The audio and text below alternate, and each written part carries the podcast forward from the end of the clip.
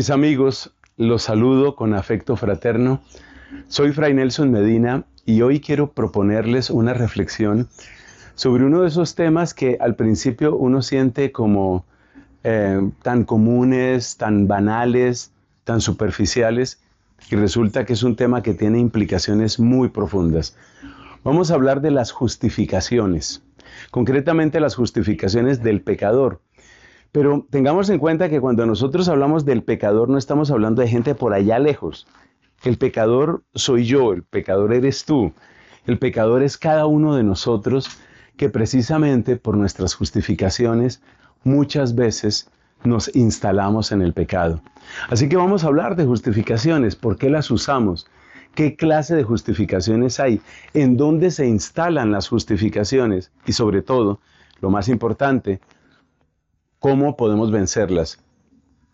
Hay unas cuantas recomendaciones de los grandes directores espirituales, entre ellos, por supuesto, San Ignacio de Loyola, que creo que son muy pertinentes para nuestro tema.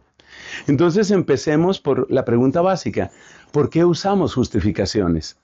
Y hay que empezar por la realidad del pecado. El pecado es un agente agresor. Eh, eh, voy a dar una definición un poquito informal, pero ya verás que es muy útil para lo que estamos diciendo. El pecado es un agente agresor, agente agresor, que se instala abusivamente en el corazón humano, en nuestro corazón. ¿Con qué efectos? Mira, nos drena las fuerzas, nos deforma y finalmente busca destruirnos. Y esto se nota pues muy particularmente en los vicios. Cuando uno ve, por ejemplo, lo que el vicio le puede hacer a una persona, uno dice, realmente eh, lo deforma, lo destruye, pues eventualmente, como dice el apóstol San Pablo, la paga del pecado es la muerte. Y por eso, la gran pregunta que uno se hace es, si el pecado es tan terriblemente destructor, ¿cómo es posible que nosotros lo toleremos? O sea, tú piensas, por ejemplo, que si una persona eh, tiene una enfermedad en su cuerpo, trata de librarse de ella. Si una persona tiene, por ejemplo, eh, qué sé yo, eh, una irritación en su piel, trata de librarse de eso. Si tiene una indigestión, trata de solucionar ese problema. ¿Por qué nosotros toleramos el pecado? Esa es la gran pregunta. Pues sucede porque hay una asociación muy estrecha entre el pecado y la mentira. En concreto, la mentira que nos ayuda, que nos sirve, no, es ninguna ayuda, sino quiero decir para sus propósitos, la, la mentira que, que hace posible la realidad del pecado en nosotros es la mentira que utiliza medias verdades, mezcla verdades parciales con verdades negadas. Eh, yo creo que se nota, el ejemplo bíblico típico es el de Génesis capítulo 3, el, la escena del pecado original, cómo de alguna manera la serpiente dice algo que es cierto y algo que de hecho estaba en el plan de Dios, y eso que estaba en el plan de Dios se llama seréis como dioses. Eso es cierto. Que Dios quiere que nosotros seamos como Él. Eso es cierto. Y que nosotros llegaremos a ser como Él. Eso es cierto. Seréis como dioses. Totalmente cierto. Pero el camino que propone la serpiente es un camino engañoso. O sea que la mentira es como la escolta del pecado. La mentira va siempre unida al pecado. Y, lo interesante de la mentira es esa combinación que no es la simple falsedad. Por favor, atención a este dato. La mentira no es simple falsedad. Si yo te digo, por ejemplo, que Júpiter, el planeta, que Júpiter es más pequeño que la Tierra, pues eso es una falsedad. Y eso no produce nada en ti. Quizás un poco de risa o de desprecio, porque tú dices, pero, pero qué tonto este hombre, ¿por qué está diciendo esas bobadas? Pues bien, la mentira, la mentira que ayuda al pecado a instalarse en nuestra vida, no es una mentira como esa, no es pura falsedad, es una mezcla, una mezcla ponzoñosa, mezcla ponzoñosa de verdad y de engaño, medias verdades y verdades negadas. Ese es el arte, ese es el arte de la mentira. Y por eso esas mentiras astutas que nosotros acogemos, que hacemos nuestras, esas son nuestras justificaciones. Eso es lo que significa una justificación. Es una mentira astuta que se instala dentro de nosotros y que de alguna manera custodia los derechos del pecado. Oiga esa expresión tan repugnante. Custodia los derechos del pecado en nosotros. Y en ese sentido, repito, la mentira es como una especie de escolta. Cerremos esta primera parte recordando el gran daño que hacen las justificaciones. El gran daño de las justificaciones está en que, como he dicho, custodia los derechos del pecado, es decir, hace fuerte el pecado, y de esa manera pues nos encarcela en el pecado. Porque la persona que no tiene una justificación, de alguna manera tiene ante sus ojos lo mal que está viviendo. En cambio, la persona que tiene una justificación tiene como una ceguera voluntaria, queda encarcelada en el pecado y lo que es peor, queda blindada, blindada contra la gracia, contra la conversión. No le interesa convertirse porque no siente la necesidad de convertirse. Hay un pasaje impresionante en el Evangelio que, que nos muestra hasta dónde llega esto. Cristo dice, las prostitutas y los publicanos van delante de vosotros en el reino de Dios.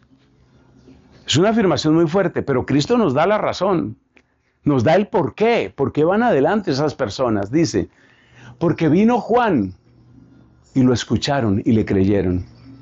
Es decir, las personas que se desnudaron de sus justificaciones, aquellas personas que estaban viviendo en el pecado, pero que no lo justificaron, esas son las personas que realmente aprovecharon el mensaje de Juan y son las personas que entran de primero y con más fuerza en el reino de Dios. Entonces ya entendemos por qué llegan las justificaciones a nuestra vida. Son como mentiras que se instalan en nosotros y que traen las ventajas propias del pecado. Uno nunca pecaría si el pecado no trajera ventajas, pero el, el pecado trae sus ventajas. Ventajas significa que trae bienes parciales y esos bienes parciales sustentados por las verdades parciales de, los que, de las que antes hablábamos, pues eso es lo que hace que uno permanezca en el pecado. Esos bienes parciales pueden ser riquezas, pueden ser placeres, puede ser prestigio. Esos bienes parciales son los que nos atrapan. Así que ya entendemos un poco cuál es el mecanismo por el que las justificaciones se meten a nuestra vida y el daño tan espantoso que hacen. Ahora viene otra dimensión de este tema, que es dónde actúan las justificaciones. Estamos haciendo como un estudio, un estudio teológico de, la justificación, que es muy interesante porque la palabra justificación es fundamental en la teología de San Pablo. Y básicamente lo que nos va a decir San Pablo es que el único que realmente justifica es Jesucristo. Es decir, Él es el único que nos hace justos. Nuestras justificaciones son apariencia, apariencia de justicia, apariencia de que todo está bien, apariencia de que puedo vivir así no va a pasar nada. Solo Cristo trae la verdadera justificación. Pero veamos dónde actúan las justificaciones. ¿A qué nos referimos con esta pregunta? Pues si uno dice que la justificación está soportada por una mentira, pues uno ve que la mentira necesariamente obra nuestra inteligencia. Pero atención, es que las justificaciones obran de muchas maneras. En nuestra inteligencia, es cierto, dándonos razones parciales. Y luego vamos a estudiar un poquito cuáles son esas, esas razones típicas. Pero las justificaciones también obran en la voluntad autorizándonos para obrar de una manera incorrecta. Y sobre todo, adormeciendo, atenuando, anestesiando la conciencia. Finalmente, la, la, voluntad es la que está conectada con todo nuestro aparato afectivo. Y por eso, la justificación, como una especie de cáncer que va haciendo metástasis, tiene que entrarse por todas partes y entra también en la voluntad. ¿Para qué? Para que uno adormezca su conciencia. Es muy difícil pecar con los ojos abiertos. Es muy difícil pecar dándose cuenta uno de que está causando un daño. Por eso fíjate que en ese crimen horrendo que todos detestamos, el crimen del aborto, para sostener el crimen del aborto una de las cosas es que no se puede mostrar cómo se realiza el aborto. Porque apenas se empieza a mostrar lo que es un aborto, la gente empieza a decir, yo no sabía que eso era así. Hay, hay videos, tú los puedes encontrar en internet, donde se le cuenta a una persona, ¿usted está a favor del aborto? Sí, claro, los derechos reproductivos de la mujer y bueno, todo aquel discurso. ¿Usted ha visto cómo es un aborto? Mm, pues no. Yo creo que la gente se imagina que el aborto es algo así, como que desmaterializan lo que la mujer tenía en el vientre y se desaparece. No, muestra lo que es. Muestra cómo se quema a un ser humano. Muestra cómo se le rompe la columna vertebral. Muestra cómo se va sacando a pedazos de la matriz de la mujer. Cuando se acaba la mentira, pues evidentemente la persona cambia su, su, punto de vista. Entonces la justificación obra nuestra voluntad en el sentido de mantenernos como adormecidos, como atontados, como pensando que no es tan grave, o pensando que yo tengo derecho, o pensando que todo el mundo lo hace. ¿Dónde más obra la justificación? La justificación obra en el entorno social. Hay una cosa muy interesante y es que cuando uno está viviendo en pecado, uno quiere rodearse de otras personas que tengan la misma manera de pensar, lo que en inglés llaman mindset. La gente que tenga el mismo mindset, la misma mentalidad, la misma manera de ser de uno. O sea, las justificaciones obran también en los entornos sociales. Uno inconscientemente busca esos entornos sociales para no sentirse mal. Entonces, la persona que está, por ejemplo, metida en el mundo de la promiscuidad o en el mundo de la droga o en el mundo del alcohol, por citar cosas que son como muy visibles, pero no son los únicos pecados ni los peores, la persona que está metida en eso, ah, pues esa persona quiere tener su grupo de amigos, su grupo de amigos y amigas que estén en lo mismo. Porque, como alguien decía en una predicación, es más fácil pecar en grupo. Es decir, el grupo se convierte como en una especie de cobija que nos arropa. Es tan propio de la naturaleza humana asociarse que incluso para pecar nosotros buscamos asociarnos. Nosotros buscamos otras personas que piensen como nosotros. Buscamos pertenecer a alguna asociación, grupo, club, movimiento, tendencia. Y esa asociación es un lugar donde la justificación opera. La justificación opera también en los medios de comunicación, normalizando comportamientos. Entonces, eh, fíjate cómo esto se va convirtiendo como en una especie de atmósfera que uno la está respirando todo el tiempo. Es como la persona que está respirando ese, ese, eh, ese ácido sulfídrico, es uno de, eh, de los olores más repugnantes para, para la especie humana es el olor típico de, los huevos podridos, el ácido sulfídrico. Es una cosa repugnante. Pero entonces la justificación es como una especie de ácido sulfídrico que se va metiendo por todas partes y que va haciendo que, tu nariz no sepa respirar de otra manera, no sienta ningún otro olor hasta que llegue a acostumbrarse. Los medios de comunicación en su mayoría cumplen con esa labor. Sin embargo, aquí hay que anotar que los medios de comunicación también pueden ser una gran defensa. Gran defensa en qué sentido? Bien utilizados los medios de comunicación pueden ayudar a denunciar. Por ejemplo, piensa lo que sucede ahora en las redes sociales. Las redes sociales muchas veces las vemos como lugares de pura superficialidad, banalidad, obscenidad.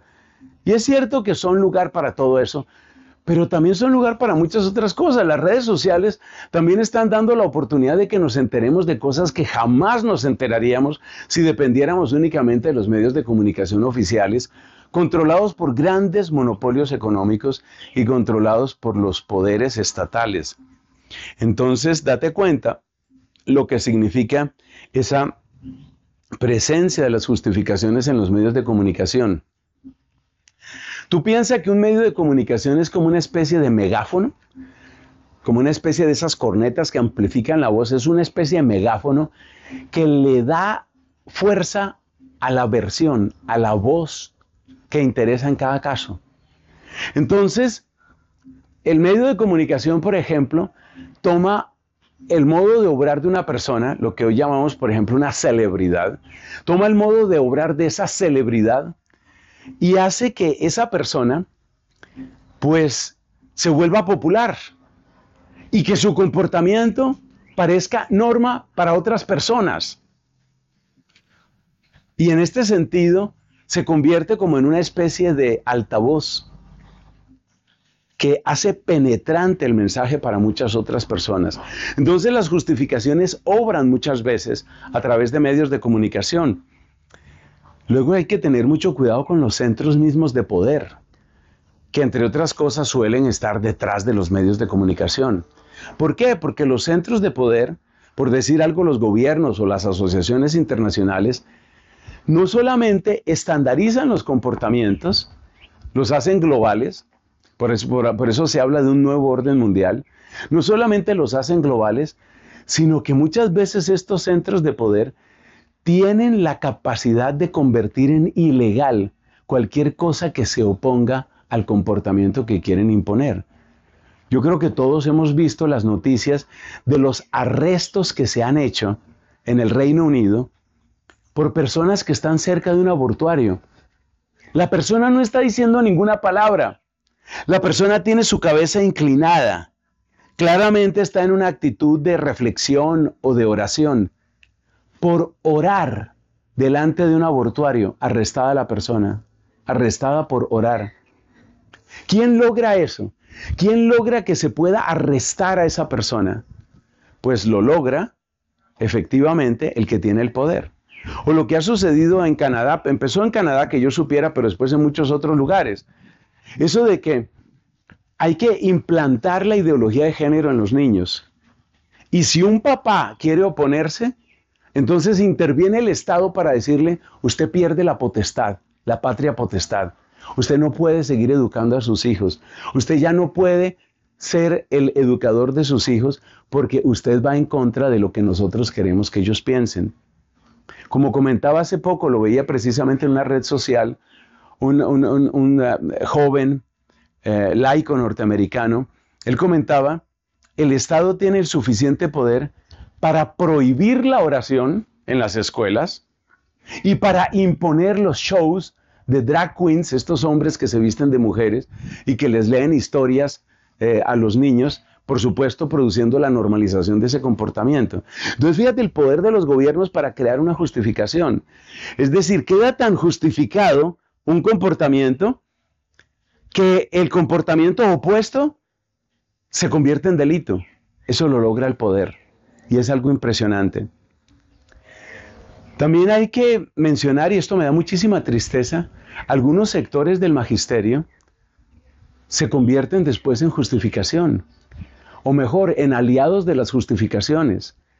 Y esto sucede en el nivel micro, que puede ser el nivel, por ejemplo, de la confesión individual, pero llega a suceder también en el nivel macro. ¿A qué me refiero? Mire, desde hace años, bastantes años, y esto significa bastante antes del pontificado de Francisco, yo ya me encontraba con personas que se quejaban y decían, oiga, pero ¿cómo así que uno va donde un determinado sacerdote y le dice, eso es pecado, qué bueno que usted se arrepienta? Y voy donde otro sacerdote y me dice, quédese tranquilo, quédese tranquila, eso no es pecado, no pasa nada. Esa confusión, ¿qué está sucediendo con esa confusión? Eso es iglesia. Y entonces ese sacerdote, pero se da el caso también con obispos y se da el caso también con algunos elementos del magisterio pontificio, llega un momento en el que eso se convierte en una justificación. No hace mucho se publicó un documento que se llama Fiducia Supplicans, y es un documento que ha causado muchísima ambigüedad y muchísima confusión en mucha gente, porque tiene que ver con la bendición a personas que están en situación irregular. Pero es que el documento es tan ambiguo que queda abierta la puerta de bendecir las relaciones, personas que están en relaciones irregulares. Eso significa en adulterio o en una relación homosexual o lo que sea. Entonces comentaba un político norteamericano que hasta el momento era muy firme y muy claro, muy claro, en su tema de, no, espérate, el matrimonio es un hombre, una mujer, etc. Comentaba este político, ahora que el Papa ha autorizado, ahora que el Papa ha autorizado, entonces yo cambio mi posición y ahora sí estoy de acuerdo con esos matrimonios.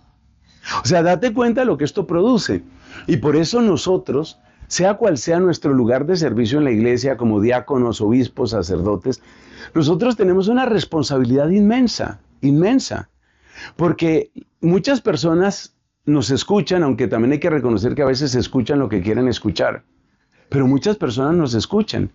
Y eso muchas veces se convierte en justificación para lo que esas personas quieren hacer. Bueno, pasemos ahora al tema de los niveles de justificación. Este, este tema, eh, que es el penúltimo, luego al final vamos a hablar de cómo superar toda esta eh, maraña pegajosa de las justificaciones. Este tema surge de una historia, eh, estaba yo una vez predicando precisamente sobre esto de las justificaciones, y venía un ejemplo muy interesante. El ejemplo de un hombre que está casado, pero él es una historia que tristemente se repite muchas veces, ¿no?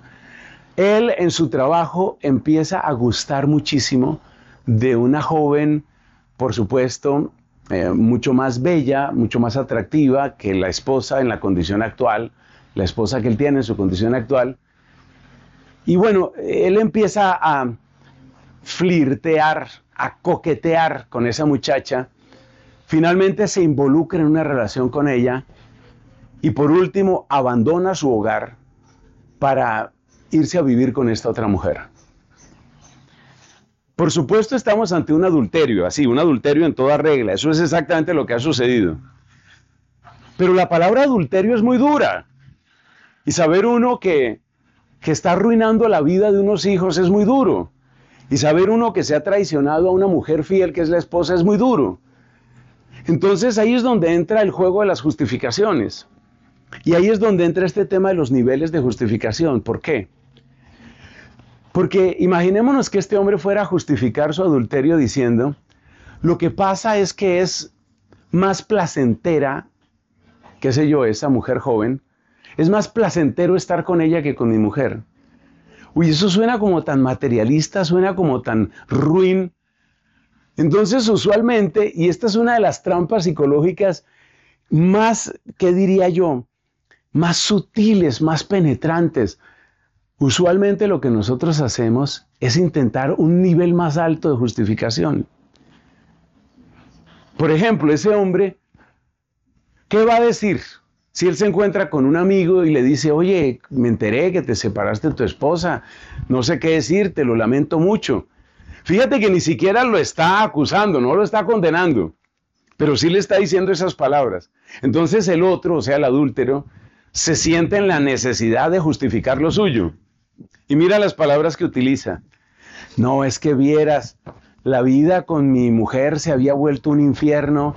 Mira, ya no hacíamos sino pelearnos, estábamos haciendo muchísimo daño. Primero la rutina carcomió completamente lo que nos quedaba de amor. ¿Qué está haciendo el hombre? Está dando una justificación, pero no está dando una justificación a nivel puramente físico sino que trata de revestirlo de un elemento emocional, psicológico mucho más alto. Por eso hablamos de los niveles de justificación, porque una de las formas más astutas de ceguera voluntaria está precisamente en este tema de las justificaciones. Uno trata de dar la justificación de más alto nivel ontológico, se llama eso. Uno trata de dar la justificación de nivel más, más alto. El otro ejemplo que uno se encuentra mucho entre los sacerdotes y he tenido, digamos, experiencia directa de diálogo con hermanos en el sacerdocio, hermanos que están viviendo pues mal su, ministerio sacerdotal. ¿En qué sentido lo están viviendo mal? Pues que están en infidelidad porque tienen un amante, porque tienen un amante. Una cosa que está absolutamente en contra de lo que la persona eligió como su camino y su vocación. Pero entonces mira el tipo de justificación que se utiliza. Pero es que yo también soy hombre, yo no he dejado de ser hombre. O sea, en vez de decir simplemente que hay un tema de placer, que es algo que suena como tan bajo, entonces se utiliza una justificación emocional, psicológica, mucho más alta. Nosotros los seres humanos tratamos siempre de hacer eso, porque aparentemente si damos razones de más alto nivel ontológico, pues parece que son razones un poquito más respetables. Por eso aquí tenemos que hablar de esos niveles. Pero hay otro elemento de confusión aquí, espero no estar complicando las cosas más allá de lo estrictamente necesario, pero es que hay que tener en cuenta que estos niveles ontológicos son todos niveles que también tienen su aspecto de bondad, su aspecto de bien, sí lo tienen. ¿A qué me refiero? Piense usted, ¿cuál es el nivel más básico, más básico eh, ontológicamente hablando? Pues es la supervivencia, ese es el nivel más bajo. Uno tiene que supervivir o sobrevivir, uno tiene que, uno tiene que hacer algo por la vida. Bueno, ¿y qué significa eso? Pues que si uno va a sobrevivir, pues ese es el nivel más básico. Pero el nivel más básico también significa que ahí hay cosas buenas, como por ejemplo el hecho mismo de sostener la vida. Pero yo puedo utilizar ese nivel básico para justificarme. Por ejemplo, cuando una persona dice, mira, es que si a mí no me aceptan con mi orientación sexual, yo creo que me voy a suicidar. Este es un tema que ha aparecido muchas veces. Y en las discusiones con temas LGBT y con temas trans y con todo esto, eso aparece. Como quien dice, tenemos que aprobarle a esta gente su comportamiento y su orientación, porque si no se nos van a suicidar. Fíjate lo que se está diciendo ahí. Y yo me hago esta pregunta, ¿qué tal que se utilizara esa argumentación para cualquier otro tipo de comportamiento? Imaginémonos que yo dijera, mire, es que realmente mi orientación sexual me lleva, eh, me lleva continuamente hacia personas que son menores de edad. Entonces, si no me permiten eso, yo creo que me voy a matar. Estoy seguro que la inmensa mayoría de las personas dirían, usted no tiene por qué matarse, pero en ningún caso eso justifica lo que usted pretende hacer. Entonces, date cuenta cómo nos vamos llenando la cabeza de mentiras es utilizar el nivel de supervivencia, que es un nivel perfectamente respetable, porque la vida en sí misma es un bien, es utilizar el nivel de supervivencia, pero para un sofisma, para un engaño.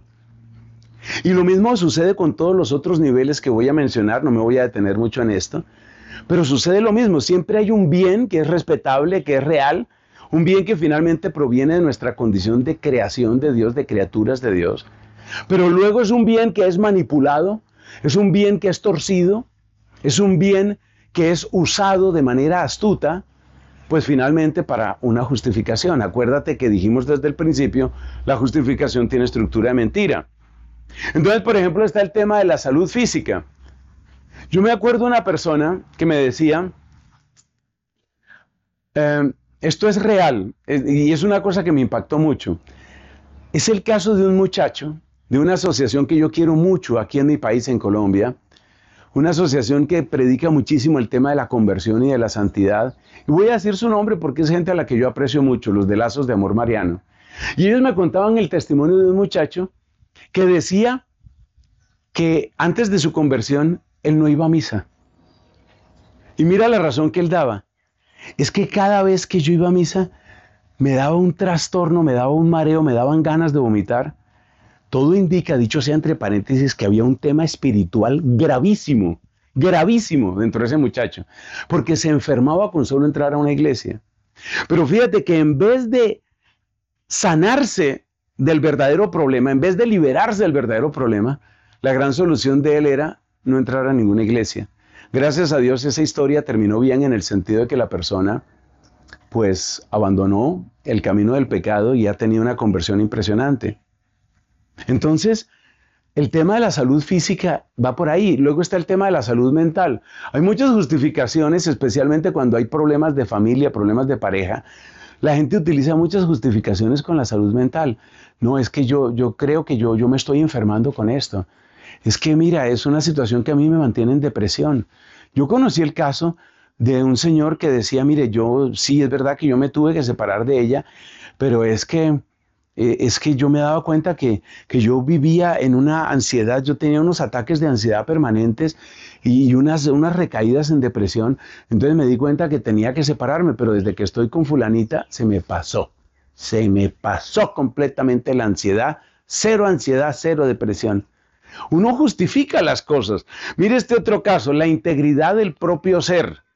La integridad del propio ser es que yo tengo derecho de, de, conservar pues todo lo que yo soy y desarrollarme en todas mis áreas. Y en la integridad del propio ser, esto es muy típico de las infidelidades en la vida religiosa y la vida sacerdotal. Bueno, pues es que pertenece también a mi propio ser. Yo soy un ser sexuado, entonces el desarrollo sexual, tengo que tener un desarrollo sexual y no cualquiera. Entonces, dése cuenta, ahí vienen las justificaciones. El tema de los derechos humanos, que sucede, o sea, los derechos humanos estamos de acuerdo en que son una conquista bien importante de la humanidad, pues hay que saberlos entender porque ya se está torciendo el tema de los derechos humanos, por ejemplo, en la ONU. Pero, bien entendido, el tema de los derechos humanos es algo en lo que todos estaremos de acuerdo. Perfecto, totalmente de acuerdo. Pero mire lo que pasó en una comunidad religiosa que yo conozco bastante bien. Un religioso tenía una responsabilidad en una institución educativa y se adueñó del puesto y no quería dejar el puesto. Es decir, ni las leyes estatutarias internas de la institución, ni mucho menos la legislación propia de esa comunidad religiosa le autorizaba a permanecer ahí. Pero el tipo, agarrado, agarrado a eso. Finalmente eso se puso pero muy feo, un problema muy feo, problema de comunidad religiosa. El hombre finalmente se salió, no se hizo proceso de expulsión, pero en la práctica se salió, o sea, fugitivo, abandonó. Pero desde fuera denuncia a la comunidad religiosa por tema de derechos humanos. A mí no me han pagado tales y tales cosas. Estoy siendo vulnerado en mis derechos. Y como ustedes saben que en todas partes hay abogados que se prestan para casi cualquier cosa, ese fue un lío tremendo en esa comunidad. El tema de los derechos humanos es una cosa que es muy válida, quiero decir, pero que se utiliza muchas veces de una manera torcida. Los últimos dos que voy a mencionar son la realización personal y la felicidad. Y estos hoy sirven para casi cualquier cosa. Sacerdote joven, tres años de ordenado. ¿Y usted por qué, por, qué abandona esto? ¿Usted por qué está pidiendo esta dispensa? Es una cosa muy grave, lo ha reflexionado. Sí, sí, yo he reflexionado muy bien, muy bien, tengo todo muy bien pensado. Y es que yo no soy feliz. Y peleé con eso. ¿Y usted por qué abandona a su esposo? Porque yo no soy feliz. Y peleé con eso, argumente con eso. Entonces date cuenta cómo hay una escala que va desde lo más físico, orgánico y fisiológico, como es la supervivencia, hasta lo más existencial, filosófico y como lo quieras llamar, como es esto de la realización personal. Y a través de toda esa escala, en la cual hay muchísimos bienes, mejor dicho, en cada nivel hay distintos bienes, a través de toda esa escala, ¿qué es lo que encontramos? Justificaciones. Es el momento de pasar a la última parte de nuestra reflexión. Vamos a comentar sobre cómo superar esto de las justificaciones. Ya vemos que es un tema sutil, un tema resbaloso, un tema pegajoso, un tema donde hay muchos, pero muchos engaños. ¿Cómo superarlo? Yo quiero recordar aquí a San Ignacio de Loyola y la insistencia de San Ignacio de Loyola en un ejercicio que si se hace juiciosamente, si se hace honestamente, tiene un gran poder. Y ese ejercicio se llama el examen de conciencia. Ojalá el examen de conciencia cotidiano. El buen examen de conciencia, el ponerse uno realmente en cierta soledad, en cierto recogimiento, en espíritu de oración y ponerse ante Dios y decirle, Señor, como muestra, como, como dice aquel salmo, Señor, muéstrame lo que se me oculta. O lo que dice otro salmo, lámpara es tu palabra para mis pies. O lo que dice otro salmo, escruta mi corazón. Mire, hay que amar la verdad. Hay que amar la verdad, hay que apasionarse por la verdad, hay que buscar la verdad. Y si nosotros buscamos la verdad, la verdad de nuestro propio corazón, la verdad de lo que nosotros somos, entonces nosotros podemos encontrar ciertamente esa verdad. Creo que en ninguna otra parte es tan cierto lo que nos dice nuestro Señor Jesucristo. El que busca, encuentra. Esta enseñanza de San Ignacio Loyola es clave, el examen de conciencia. Es necesario examinarse uno y esta es la razón por la que hacen tanto bien los retiros espirituales. Esta es la razón por la que el silencio, la oración, la buena consejería, pues son instrumentos preciosos de la gracia divina para romper ese hechizo perverso, ese hechizo maldito de las justificaciones. Buenos exámenes de conciencia hay que empezar por ahí. Pero por supuesto hay otros elementos que también nos ayudan. Por ejemplo, la oración, no solamente cuando examinamos nuestra conciencia, la oración, sobre todo la oración con la palabra de Dios. La palabra de Dios tiene poder, la palabra de Dios es capaz de iluminarnos. los sacramentos, el sacramento de la confesión, la buena formación de la conciencia, un poco lo que estamos intentando en una predicación como esta. Yo estoy seguro que una persona que escucha con atención una predicación como esta, algo le queda, le queda una inquietud, le queda, le queda un llamado, le queda una, una preocupación. Y por supuesto, es muy importante dentro de este camino un cierto acompañamiento. Pero hay que tener en cuenta que sea una buena dirección espiritual. Cuidado con buscar a aquel director espiritual o aquel sacerdote que me va a decir, todo está bien, todo está bien, no te preocupes. Mira, yo quisiera, con el poder de una oración, yo quisiera que en todo el mundo se infundiera un espíritu de alergia, alergia a ese tipo de sacerdote, a ese tipo de director. Y yo los invito a todos a que tengan esa conciencia el sacerdote permisivo, el que me aprueba, el que me aplaude, el que me dice que no hay problema. No. No se nos olvide que hay una cierta, una cierta mentira que se ha instalado mucho, que es la mentira de la falsa misericordia. Cuidado con eso. La misericordia es don precioso de Dios. En cierto sentido, la misericordia, como varios han dicho, es como el nuevo nombre de Dios. En realidad es el nombre antiguo, porque desde el principio en el Antiguo Testamento Él se manifiesta como el fiel y misericordioso. Eso es totalmente real. Pero yo te digo una cosa, ese don tan precioso no podemos dejar que se ensucie, que se perturbe. La única misericordia que es real es la que me llama a la conversión, la formación y la santidad. La misericordia que no me llama a conversión es una trampa. Y ya sabemos que tramposo no es Dios. La misericordia que no me llama a crecimiento, crecimiento en la virtud y desechar el vicio, no es de Dios. Esa misericordia es contraria a Dios. La misericordia que no me llama finalmente al heroísmo, a la santidad, a la cruz, no es de Dios. Entonces yo debo tener esa conciencia a la hora de buscar qué leo, a qué videos me acerco, cuál sacerdote puede ser mi director espiritual. Para responder a esas preguntas, yo necesito tener claro cuál es la verdadera misericordia. Y si nosotros nos mantenemos en esa actitud de búsqueda de la verdad, vamos desechando nuestras justificaciones. Sigamos el camino que finalmente nos muestra el rey David en el Salmo 51. Contra ti, contra ti solo pequé, cometí la maldad que aborreces. En la sentencia tendrás razón, en el juicio brillará tu rectitud. Esa es la actitud correcta, esa es la actitud del que se desnuda, del que deja toda justificación precisamente para permitir, como ya lo enunciamos con San Pablo, para permitir que sea Dios el que se convierta en el cambio de mi vida, en mi verdadera justificación, es decir, el que me ajuste a su plan que es perfecto, que es santo, que es bello. Gloria al Padre y al Hijo y al Espíritu Santo, como era en el principio, ahora y siempre, por los siglos de los siglos. Amén.